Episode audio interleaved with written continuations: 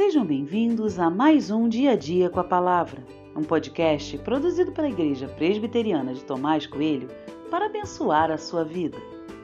O título de hoje é Quando a Má Notícia Chegar e tem por base o texto de 1 Samuel 4, 17 e 18, que diz: Então o mensageiro respondeu: Israel fugiu dos filisteus. Houve grande matança entre o povo.